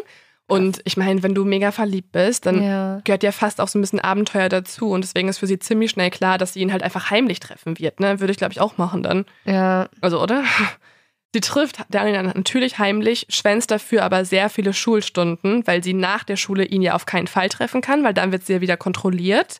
Und deswegen werden ihre Noten jetzt auch schlechter. Aber das würde ja bedeuten, sie enttäuscht ihre Familie extrem. Und deswegen muss Jennifer anfangen, ihre Noten zu fälschen, um irgendwie noch den Seelenfrieden bei sich zu Hause aufrechtzuerhalten. Sie fängt außerdem auch an, sich selbst zu verletzen. Also sie schneidet sich in den Arm, was natürlich auch zeigt, dass es ihr psychisch überhaupt nicht gut geht. Mhm. Und sie hat dann auch noch weitere Misserfolge in der Schule. Dadurch, dass sie halt so viele Fehlstunden hat, fällt sie auch in Mathe durch. Und es geht sogar so weit, dass eben durch diesen nicht bestandenen Mathekurs sie noch nicht mal ihren Highschool-Abschluss schafft. Aber ihre Eltern erwarten von ihr ja nun eine perfekte College-Karriere. Aber wenn sie noch nicht mal einen ganz normalen Highschool-Abschluss hat, sondern den auch faken muss, dann muss sie natürlich auch ihre College-Zulassung faken und jeden Kurs von nun an auch. Und wie man sich das denken kann, mit einer riesengroßen Lüge, also eben der Lüge, dass sie keinen Freund hat, dass sie einen Highschool-Abschluss hat und noch ein tolles Studium in Pharmazie, kommen natürlich auch sehr viele kleine praktische Lügen. ja. Und das halt wirklich jeden Tag. Sie muss jeden Tag nun lügen, wo sie hingeht, was sie tagsüber macht, wen sie trifft. Sie muss College-Rechnungen fälschen. Sie fälscht jede Art von Abschlusszeugnis. Sie fälscht ihre Nebenjobs. Und als ihre Abschlussfeier dann bevorsteht, also als sie ihr Studium quasi absolviert hat im Jahr 2008, behauptet Jennifer, dass die Abschlussklasse so groß sei und dass jeder Student nur eine einzige Eintrittskarte zur Abschlussfeier hat und dass sie sich ja einfach nicht zwischen ihren beiden Eltern entscheiden könne und deswegen keinen von beiden mitnehmen kann. Das heißt, sie braucht so kreative Ausreden, um halt so Kleinigkeiten auch zu vermeiden. Ja, aber also finde ich auch heftig, dass sie damit aber durchkommt und obwohl die so kontrollierend sind, dass die das nicht merken. Mhm. Aber denkst du, deine Eltern hätten das gemerkt? Ja. 100 Prozent, ja. Äh, ja. Gut, aber meine Eltern waren auch, muss man auch sagen, ähm, also meine Eltern waren nicht so, aber meine Eltern waren sehr bemüht und waren irgendwie auf jeder Schulveranstaltung die ersten, die da waren, so dass es schon peinlich war. Kannten jeden Lehrer persönlich, also da, das wäre sofort aufgefallen. Okay, meinen Eltern wäre es nämlich gar nicht aufgefallen, glaube ich. Nicht, dass Ja. die einen Scheiß um mich gegeben haben, aber einfach, ich glaube, als ich nach Münster gezogen bin zum Studieren, hätte ich da auch mein Zeug machen können. Die haben halt gefragt, Ja, aber ich Studium, musste ja. nicht zeigen, weißt du? Ja, im Studium wäre es auch nicht aufgefallen. Mhm. Also meine Eltern waren eher erstaunt, als dann ein Zeugnis zu uns nach Hause kam. Mhm. Aber Schule wäre noch mal was anderes Mhm. gewesen, auf jeden Fall.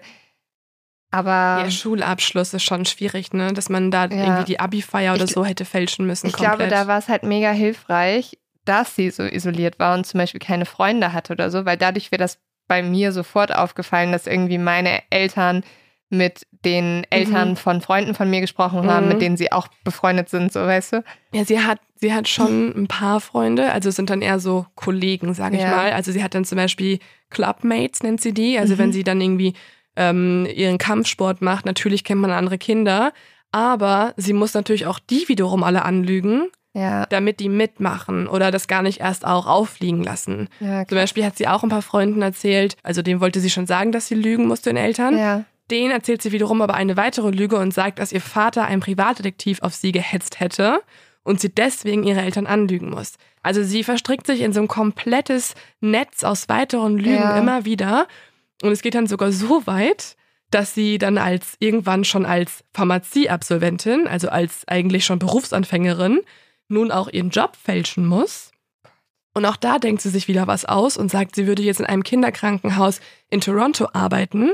Und sie sagt, weil dieser Job aber hauptsächlich aus Nachtschichten besteht, muss sie ganz oft pendeln und auch bei Freunden schlafen. Mhm. In Wirklichkeit schläft sie natürlich bei Daniel, also bei ihrem heimlichen Freund, Mhm. und kann die Nächte so halt wegbleiben.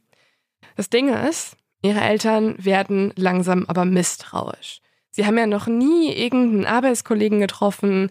Sie merken auch, dass ihre Tochter keine Uniform trägt, also weder im College noch irgendwie jetzt eine Arbeitsuniform hat, dass sie keinen Ausweis bei sich hat und dass sie auch irgendwie alles, so- das wirkt alles so ein bisschen dubios. Und deswegen schmieden ihre Eltern nun auch einen Plan und sie sagen Jennifer, dass sie das nächste Mal, wenn sie ins Krankenhaus fährt, sie persönlich dorthin fahren möchten. Jennifer merkt jetzt schon, irgendwas ist ein bisschen komisch. Also erstmal fahre ich gar nicht ins Krankenhaus Ja. normalerweise. Aber gut, spiele ich mal mit. Und deswegen setzen sich jetzt alle drei auch ins Auto. Sie fahren nach Toronto. Sie halten vor dem Kinderkrankenhaus. Und Jennifer will jetzt einfach so tun, als ob das normal wäre. Sie steigt jetzt aus, geht rein in den Eingangsbereich und sie merkt, dass ihre Mutter sie verfolgt. Oh nein. Denn Han hat im Auto zu seiner Frau gesagt, geh bitte mal mit rein, weil er schon vermutet hat, dass Jennifer vielleicht dem was vorspielt. ja. Deswegen geht Jennifer dann in den Warteraum und wartet dort für drei Stunden, sodass Beak und Han draußen entscheiden, ja gut, dann ist sie wohl bei der Arbeit und wieder umkehren. Aber ein Restzweifel bleibt, speziell bei Han. Und deswegen ruft er am nächsten Morgen dann die Freunde von Jennifer an, bei denen sie ja angeblich dann all die Nächte verbracht haben soll, wenn sie Mhm. immer Nachtschichten hatte. Und tatsächlich passiert es jetzt natürlich, dass sich jemand verplappert. Mhm. Und so warten Jennifers Eltern bereits, als sie am nächsten Tag nach Hause kommt. Und sie wollen jetzt ganz genau wissen, was eigentlich los ist. Und sie lassen auch nicht locker. Also sie fragen immer wieder nach, warum sie lügt, warum sie ihre Arbeitssachen fälscht und so weiter. Und so deckt eine Lüge die nächste auf und am Ende muss Jennifer eigentlich alles gestehen. Sie sagt, dass sie noch nie im Krankenhaus gearbeitet hat, dass sie noch nicht mehr an der University of Toronto gearbeitet hat oder dort angenommen wurde, dass sie auch nie Pharmakologie oder Pharmazie studiert hätte, dass sie drei Tage die Woche in Wirklichkeit bei Daniel und seiner Familie lebt und nicht bei Freunden schläft. Und vor allem muss sie auch irgendwann sogar gestehen, dass sie noch nicht mal einen Highschool-Abschluss hat. Und das ist natürlich jetzt das Schlimmste, was ihre Ja. Eltern jemals befürchtet hätten. Also sie sind extrem enttäuscht. Sie erteilen ihr sofort absolutes Hausarrest. Und ich weiß nicht, ob du mal Hausarrest hattest. Ähm, ich überlege gerade, ich hatte mal Zimmerarrest. Ach, im doch schlimmer. Zimmer bleiben. Ja. Ja, das ist, es ist generell ja nicht so eine schöne Sache. Ne? Ich glaube, ich hatte es zweimal im Leben Ja. oder so. Ich weiß es gar nicht mehr genau. Aber man hat es meistens ja dann so ein Wochenende oder so. Weißt ne? du, wer oder, auch gerade Hausarrest hat? ja, Wir beide. Ja, ja, es ist nicht so eine schöne Sache, wie gesagt. ähm, vor allem, weil im Gegensatz zu uns wird Jennifer auch Telefon und Laptop komplett Oh. verboten. Das heißt, sie kann keine Serien gucken, Oh. kann nicht mit irgendwelchen Leuten FaceTime, Kein Podcast aufnehmen. kein Podcast aufnehmen, ähm, sondern sie wird komplett kontrolliert. Beak weicht ihr zwei Wochen nicht von der Seite. Was? Ja, also Next Level Hausarrest, eigentlich schon eher Gefängnis, würde ich sagen. Haben die auch nichts zu tun irgendwie? Ja, das ist, glaube ich, ich glaube, dass die Arbeit ist die Tochter quasi. Mhm. Ähm, und vor allem, das Krasse ist, das Hausarrest geht über ein Jahr. Ja, über ein Jahr wird sie jetzt quasi eingesperrt und kontrolliert. Ähm, für die Eltern ist es nämlich eine Schande, was sie vorher getan hat. Deswegen ist es eh schon unverzeihlich und sie rechtfertigen dadurch auch die har harten Maßnahmen jetzt. Eigentlich steht für Han auch schon fest, dass er seine Tochter gar nicht mehr sehen möchte, weil sie ist wirklich die Schande in Person. Sie hat die Familie komplett entblößt und ähm, es ist das Peinlichste, ähm, ihr Vater zu sein überhaupt. Aber die Mama Bee kann ihren Mann noch überreden, sodass die Tochter bei ihnen wohnen bleiben darf und sie ist auch ein bisschen versöhnlicher und harmonischer und deswegen ähm, ringt sich die Familie durch, Jennifer jetzt vor die Wahl zu stellen. Es gibt einmal Option Nummer eins, dass sie zu Hause leben muss unter strikten Bedingungen. Sie darf das Haus eben nicht verlassen, nur wenn sie zur Schule geht und ihren Highschool-Abschluss nachholt. Oder Nummer zwei, sie kann tun und lassen, was sie will, dafür wird sie aber rausgeschmissen, sie wird von der gesamten Familie und Verwandtschaft verleugnet und sie darf nie wieder zurück nach Hause äh, zurückkehren, auch nicht, wenn es ihr irgendwann leid tut. Und es bedeutet außerdem auch, dass ihr der Geldhahn abgedreht wird. Ich finde halt voll krass, dass sie sagen, sie verleugnen ihre Tochter. Ja, aber für die ist es natürlich auch eine Art von Verleugnung gewesen. Ne? Die wurden jetzt halt fast ein ganzes Jahrzehnt angelogen, ne? Ja, ist immer noch deren Tochter. Voll. Die sind schon extrem hart und ähm, viel zu viel zu streng, auf jeden Fall. Und es ist überhaupt keine gute Elternrolle. Aber die wurden halt auch mega lange angelogen, ne? Und die ganze Loyalität ist halt zerstört. Ja, ja, das auf jeden Fall. Und ich würde gerne auch einmal hier nochmal in die Vernehmung reinhören, denn nun fragt der Ermittler Jennifer, wie es überhaupt für sie war, so viel lügen zu müssen. Wie hat sie sich gefühlt? How did you feel about that? How did you feel about having to lie to your parents? I felt guilty, but every time I tried to bring it up, there was just so much so much expectation. Did you have any resentment towards them for this? I chose what I chose, um, but in the end, I chose my family. Back to another very difficult question. But if I don't ask it, I'm going to be. You, it's an obvious one. The resentment that you had, that you may have had towards your parents for the interference in your relationship and your life, and essentially locking you down in your house. At the end of the day, I love my parents and I chose to be with them. And if I wanted to, I could have just left, but I didn't. I wanted to stay with them and take care of them. So this wasn't some evil plot that you thought up to. Oh my god, no. No interaction, no belief, no. You didn't have anything to do with this thing at all whatsoever. Also man hat sie gerade gehört, wie sie ähm, einerseits sagt, ja, sie hat sich eigentlich immer schuldig gefühlt. Sie wollte nicht lügen, ähm, aber sie hatte halt auch keine andere Wahl. Und dann fragt der Ermittler sie und sagt vorher schon, das ist nun eine sehr schwierige Frage, aber ich muss sie eben stellen. Mhm. Und er fragt das, was ja auch jetzt viele schon denken und ähm, ja, die, ganzen, die ganze Polizei mittlerweile denkt. Ja. Hattest du nicht super viel Groll auf deine Eltern, dass sie sich so sehr in dein Leben eingemischt haben und dich ja quasi im Haus eingesperrt haben? Mhm. Und hat dieser Groll dazu geführt, dass du die Tat halt begangen hast? Das impliziert das ja. Und Jennifer antwortet, am Ende des Tages liebe ich meine Eltern und ich habe mich für meine Eltern entschieden. Und wenn ich gewollt hätte, hätte ich ja jederzeit gehen können, aber ich wollte nicht. Ich wollte bei ihm bleiben und mich um sie kümmern. Und daraufhin fragt der Polizist dann nochmal, also ist es kein böser Plan gewesen? Und dann sagt sie, oh mein Gott, nein. Also hattest du gar nichts damit zu tun, gar nichts. Und sie antwortet nur dann noch ganz leise, nein. Ich finde, sie sagt schon sehr, also es wirkt erstmal sehr aufrichtig, dieses Oh mein Gott, nein, ne? Mhm. Ja, ja, sie kann extrem gut lügen, muss man mal sagen. Hat sie wahrscheinlich auch gelernt in dieser Zeit, wo ihre Eltern so streng waren. Ja. Also wenn sie ein Jahrzehnt damit verbringt, jeden einzelnen Tag zu Ja. lügen, zu ihren nächsten Leuten, zu ihren Eltern, die sie ja sagt, die sie liebt und bei denen sie sein möchte mit 24 Jahren. Ja. Ne? Sie ist 24 Jahre zu dem Zeitpunkt. Eine erwachsene Frau. Sie könnte in ihrer eigenen Wohnung leben ne? und sie lebt trotzdem Mhm. zu Hause und sagt, sie hat das für ihre Familie getan. So jemand lernt zu lügen und der hat auch das Lügen perfektioniert. Außerdem sagt sie an sehr, sehr vielen Stellen, also ist mir immer wieder aufgefallen in allen Vernehmungen, Family always comes first. Also sie sagt ganz, ganz oft, ihre Familie kommt immer zuerst und sie sagt auch ganz oft, dass sie sich für Option 1 entschieden hat, also für ihre Familie. Mhm. Und ich glaube, das tut sie halt, um alle zu überzeugen, dass es nicht noch eine dritte Option geben würde, die darin besteht, die Familie zu ermorden. Aber erstmal zurück zu dem Moment, wo sie sich nun vor ihren Eltern entscheiden muss, also Option 1 oder Option 2. In dem Moment entscheidet sie sich natürlich für Option 1. Sie sagt, sie möchte alles wieder gut machen, sie will ihren Highschool-Abschluss nachholen, sie belegt einen neuen Mathekurs und sie möchte einfach anfangen, ihr Leben neu aufzubauen. Sie erhält nun eine strenge Ausgangssperre von 21 Uhr und, wie gesagt, jeder Aspekt ihres Lebens wird überwacht.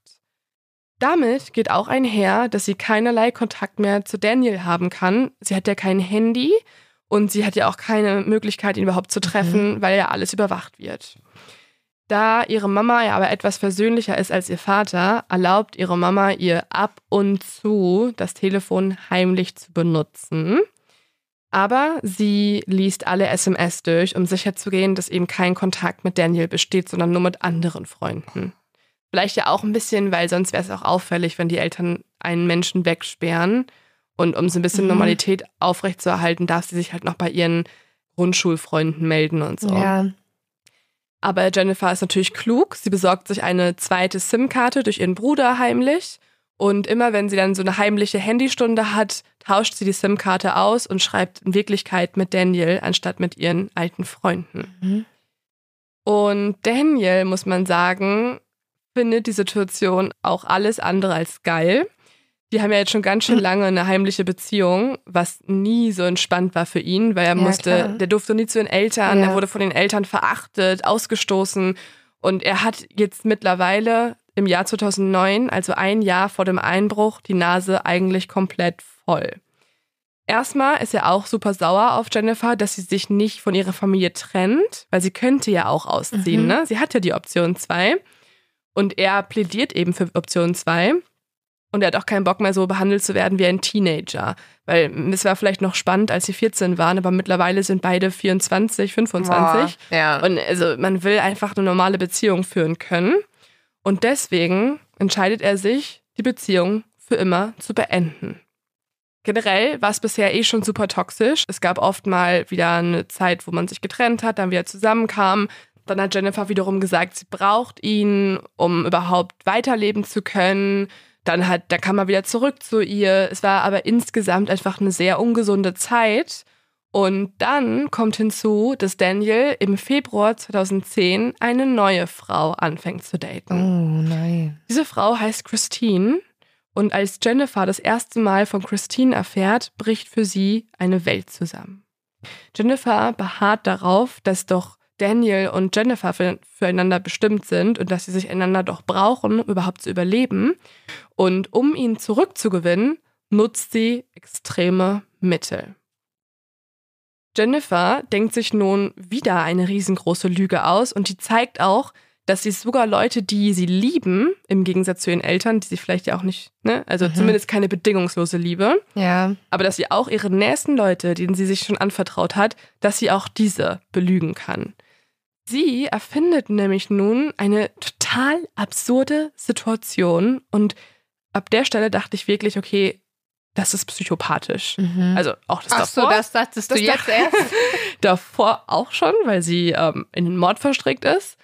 Ihre aber, eigenen ne, Eltern umgebracht hat? Genau. Aber das ist nochmal ein weiterer Moment gewesen, wo es mich so richtig geschüttelt hat. Sie erfindet nämlich die Story, dass ein Mann an ihrer Tür geklopft hätte der sich als Polizist ausgab. Dieser Mann ist dann gewaltsam in ihre Wohnung eingedrungen und hat zusammen mit weiteren Polizisten sie sexuell missbraucht und vergewaltigt. Okay. Also in einem Gangbang. Das erfindet sie. Oh. Und dann erzählt sie Daniel, dass sie auch weiß, wer den Mann und die Gruppe auf sie gehetzt hat, nämlich Christine. Und das glaubt Daniel? Ja, denn das Ding ist, dass sie SMS gefälscht hat, die angeblich von Christine stammen sollen. Die zeigt sie Daniel und sie hätte außerdem auch per Post eine Todesdrohung in Form einer Kugel erhalten, auch mit Christine als Absender. Weil okay. Christine quasi sie aus dem Weg schalten wollte, weil, ne, so die doofe Ex-Freundin soll weg sein. Ja, es ist komplett krank, aber es funktioniert. Daniel glaubt Jennifer. Was ich aber auch nicht so ganz verstehe, weil Daniel weiß, dass Jennifer über ungefähr mehrere Jahre ihre Eltern komplett belogen hat und nun ja. sowas irgendwie auch auftritt. Und die Story auch selbst wenn du Nachrichten hast, ist diese Story immer noch sehr wild. Vielleicht ist Christine aber auch super crazy. Ja, Keine Ahnung. vielleicht ist Daniel auch sehr dumm. Ja, das kann auch sein. Mhm. Es gibt auch Vernehmungen mit Daniel, aber die spiele ich jetzt nicht ein, weil das würde, glaube ich, diese Folge sprengen. Die gibt es aber auch alle online. Also Leute, wenn ihr auch in Quarantäne sitzt und nichts zu tun Ja. habt, Macht's genauso wie ich. Ich habe seit zwei Tagen eigentlich nur noch diese ganzen Vernehmungen angeschaut, nonstop. Ähm, und dann könnt ihr hören, was Daniel dazu sagt. Also insgesamt muss man aber sagen, es funktioniert. Jennifer und Daniel finden wieder heimlich zueinander, zumindest über SMS und Anrufe. Und vor allem kommen wir zu dem Part, den ich am Anfang beschrieben habe, nämlich zu der Tat. Jennifer und Daniel entwickeln nämlich eine dritte Option, Option C, den Mordplan, um Jennifer aus ihrer Horrorsituation herauszuhelfen. Ähm, ausziehen wäre eine Option gewesen. Das ist Option Z. Die wird Ja. gar nicht erst überhaupt in Erwägung gezogen.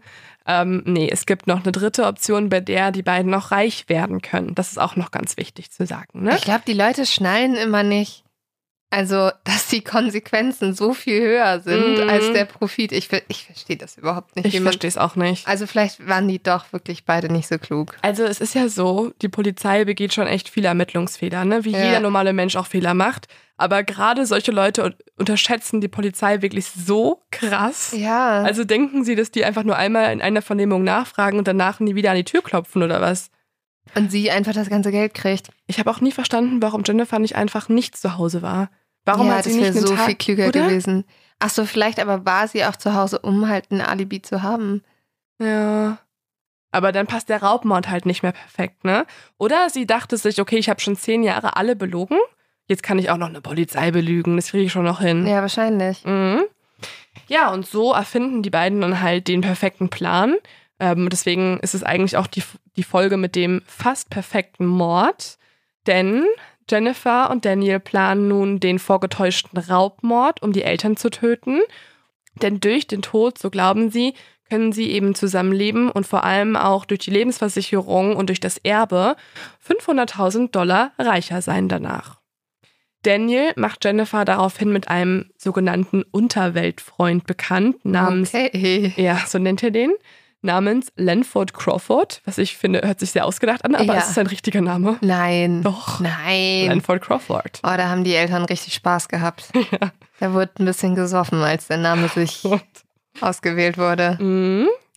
Äh, Lanford Crawford ist ähm, der Auftragsmörder, den Was geht denn eigentlich bei Daniel ab, dass der einfach so Freunde hat, die er anrufen kann, die einen Auftragsmord begehen? Ja, man muss sagen, er ist selber Dealer. Ah ja. Das ähm, spielt vielleicht damit hinein. Aha. Also er ist auch nicht so legal unterwegs. Er hat ja die äh, Schule auch nicht ähm, Aber trotzdem, also ähm, Ja. ich müsste schon viel, also ich wüsste gar nicht, ob ich da weiterkommen würde, wenn ich jetzt einen Auftragsmord kriegen wollen würde. Mhm. Obwohl so ein paar Leute, mit denen wir gedreht hätten, wenn man da mal weiterfragt. Aber gut, Ich wollte gerade sagen. aber so bei meinen persönlichen netten Freunden, also in Babenhausen wüssten wir jetzt schon ein paar Leute, wo wir mal nachfragen könnten, oder? ja, aber halt so, also jetzt gehen wir aus von deinem normalen privaten Leben, abgesehen von Investigativrecherche. Ja. Wenn ich meine Freunde fragen würde, hey, sag mal, Auftragsmord. Ähm, ich habe jetzt 10.000 Euro. Mhm. Könntet ihr mich jemandem empfehlen? Nee, aber bei äh, Lanford Crawford beziehungsweise Daniel ist es ähm, schon so, dass die halt in der Welt sich ja rumtreiben, in der das nicht ganz so unüblich ist, dass man für Geld alles tut. Und deswegen kennt man halt Leute, die vielleicht auch für Geld die Eltern ermorden Ich würden. finde auch, also 10.000 Euro, ich weiß, es ist sehr viel Geld, aber dafür jemanden umbringen, das Ja. ist, finde ich, schon eine krasse, Es ist total krank. Ich finde also, ja. also da, da, da Ja. bist du ja so richtig so, hm, okay. Ja. Ja, also du musst so psychopathisch sein und emotionslos und reuelos Dafür und kannst du auch ein alles. Jahr arbeiten. Ja Gut. gut, da haben die halt, nee, keinen Bock drauf. Aber da muss man auch denken, es sind 10.000 Dollar für drei Leute. Nicht nur für Lanford Crawford, der teilt sich das ist ja auch eigentlich noch. nicht, also natürlich, Nein, das ist nicht wert. das ist nicht viel Geld dafür. Mhm. Überhaupt nicht. Also kein Geld der Welt ähm, lässt, also be berechtigt einen, einen Mord zu begehen, aber so 3000 Euro pro Person, das, das, das ist ja der Hemmschwelle schon sehr niedrig. Mhm. Trotzdem sagt Crawford zu und ähm, Jennifer und er planen dann den 8. November 2010 als den Tag, wo es passieren soll. Tatsächlich finden die Ermittlerinnen und Ermittler auch all diese SMS später noch auf der SIM-Karte. Also sie können sehr ausführlich lesen, wie die eigene Tochter den Mord an den Eltern plant und nicht nur die Summe verhandelt, die sie dann später vom zukünftigen Erbe zahlen möchte, sondern auch die beste Zeit auskundschaftet Oh und Gott. ne, alles so ganz genau plant. Sie machen dann auch ab, dass an Halloween, also einige Tage zuvor, Lanford Crawford und seine Freunde durch die Gegend fahren und ähm, sich die Gegend mal angucken und so wissen, wo können sie flüchten, mit welchem Auto können sie dorthin fahren und so. Und als dann der Tag kommt, erhält Jennifer kurz vorher eine SMS mit folgendem Satz. Nach der Arbeit ist es Zeit für das Spiel. Oh nee, gruselig. Mhm, voll krank.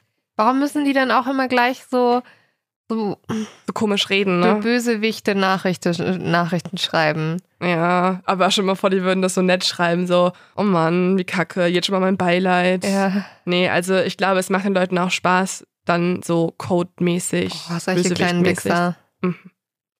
Ja, und jetzt kommen wir zu dem Part, den ihr am Anfang schon gehört habt, beziehungsweise eigentlich dem Part, wie es wirklich war.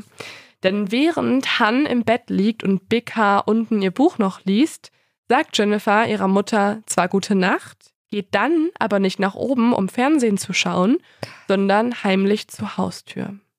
Sie hat ja gerade die SMS bekommen und weiß, dass die anderen drei nun gleich da sein werden. Und deswegen schließt sie die Tür schon mal auf und lässt sie angelehnt, sodass die einfach ganz leise und unbemerkt ins Haus huschen können. Oh. Dann schleicht sich Jennifer nach oben und wartet auf Lanford Crawford und die, seine Komplizen. kann diesen Namen nicht ernst nehmen. Es tut mir so leid. Also Ich ich weiß, es ist ganz sagen. schrecklich, was gerade passiert. Aber sobald der Name Lanford Crawford kommt, bin ich einfach nur so, wie so ein. Kind, das Penis hört. Das ist ganz schlimm.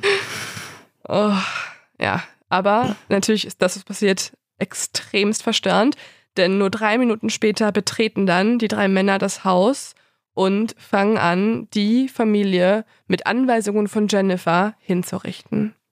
Was aber Jennifer und auch die drei Männer nicht geplant haben, ist, dass es dann doch länger dauert als gedacht und dass Han überlebt.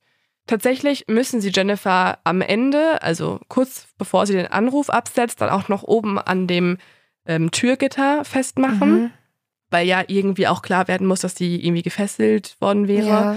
Allerdings, und das ist den Ermittlern auch ganz schön schnell aufgefallen, hat Jennifer weder blaue Flecken Mhm. noch irgendwie wunde Stellen an den Händen und deswegen kann man davon ausgehen, dass es halt super harmlos nur befestigt war und auch nur ganz kurz vorher passiert ist. Und sie hätte den Notruf auch gar nicht so absenden können, oder? Also. Ja, das ist ganz spannend, weil das haben die auch in den Vernehmungen gefragt. Mhm. auch schon in der zweiten Vernehmung, also ziemlich am Anfang der zweiten Vernehmung, ähm, weil sie es auch nicht geglaubt haben. Aber Jennifer kann das auf Video auch aufgezeichnet ganz gut imitieren. Okay. Also das tatsächlich hätte schon passieren können auf die Art und Weise. Ah. Aber man merkt, dass sie mega nervös ist, als sie es machen soll.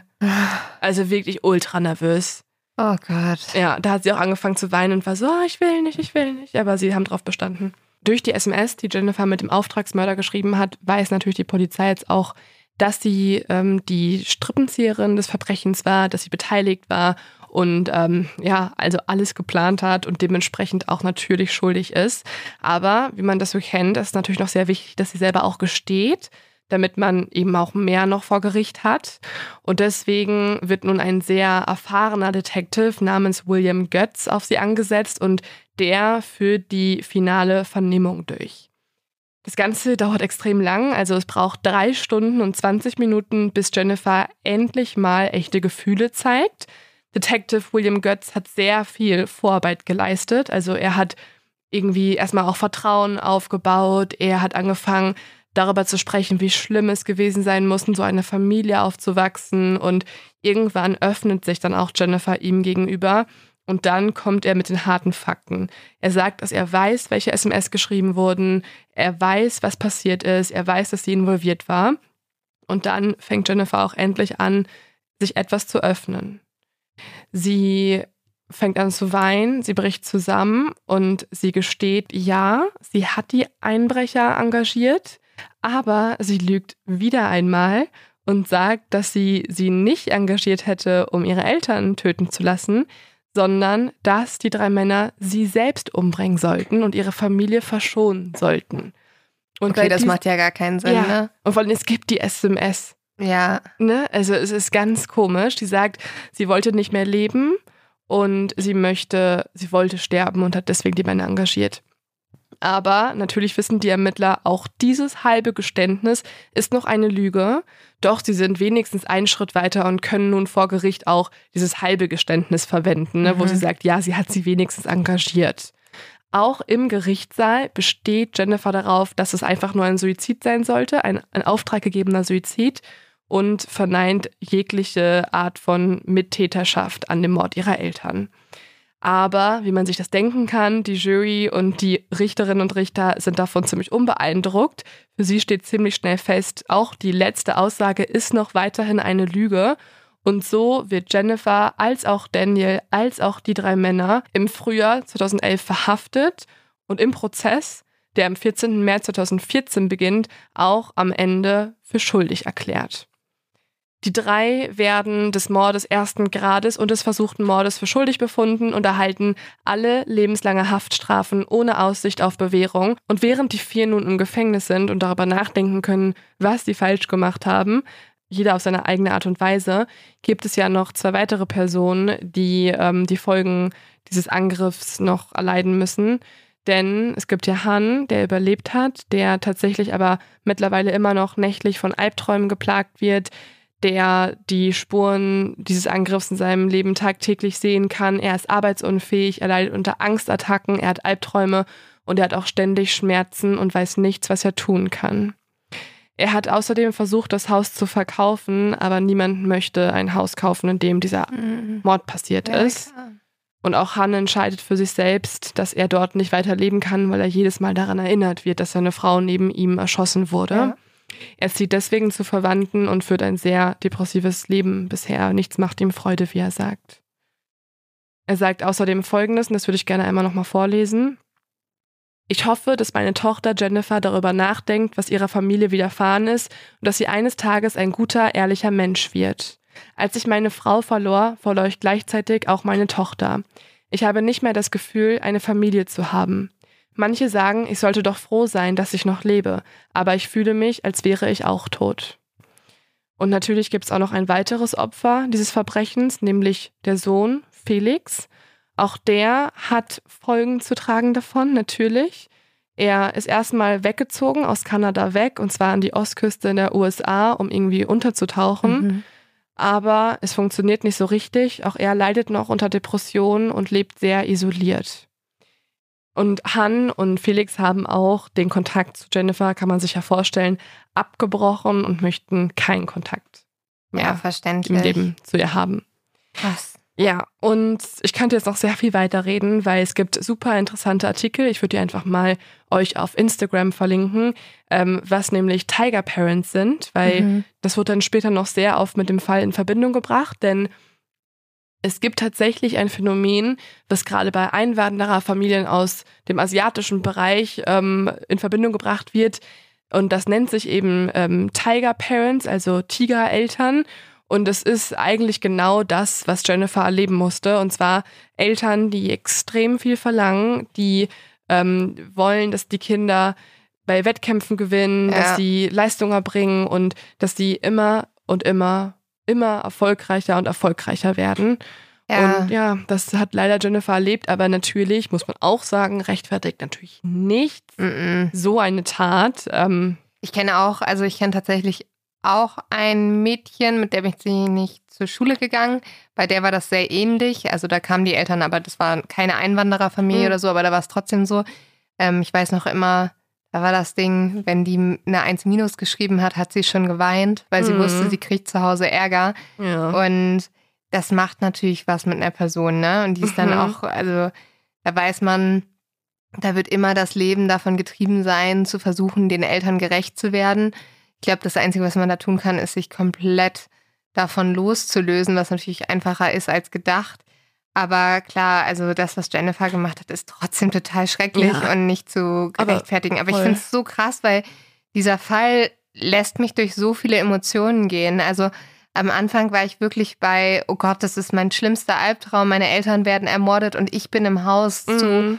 oh Gott, sie hat selber den Mord in Auftrag gegeben. Es ist, es ist ein krasser Fall. Mhm.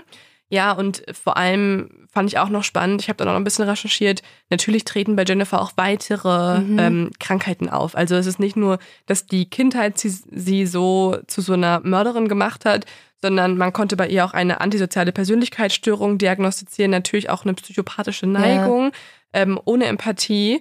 Und ähm, all das hat sie halt dann zu dieser Tat überhaupt fähig gemacht. Aber ich finde es ganz spannend, weil ich habe mir auch gedacht, vielleicht sollte man echt mal ein bisschen hinschauen, wenn Kinder unter 15 oder 18 eigentlich Mhm. so außerordentlich krasse Leistungen erbringen, ob das wirklich immer die freie Entscheidung der Kinder ist oder ob da Eltern hinterstehen, die man vielleicht bremsen sollte oder wo man mal wirklich einschreiten sollte, weil es ist nicht normal, dass ein vierjähriges Kind oder ein Mhm. zehnjähriges Kind zur Winterolympiade geht und um nachts um 12 Uhr die Hausaufgaben macht. Das ist absolut nicht Vor allem, wenn das erfüllte Kind- nee. Sorgerecht.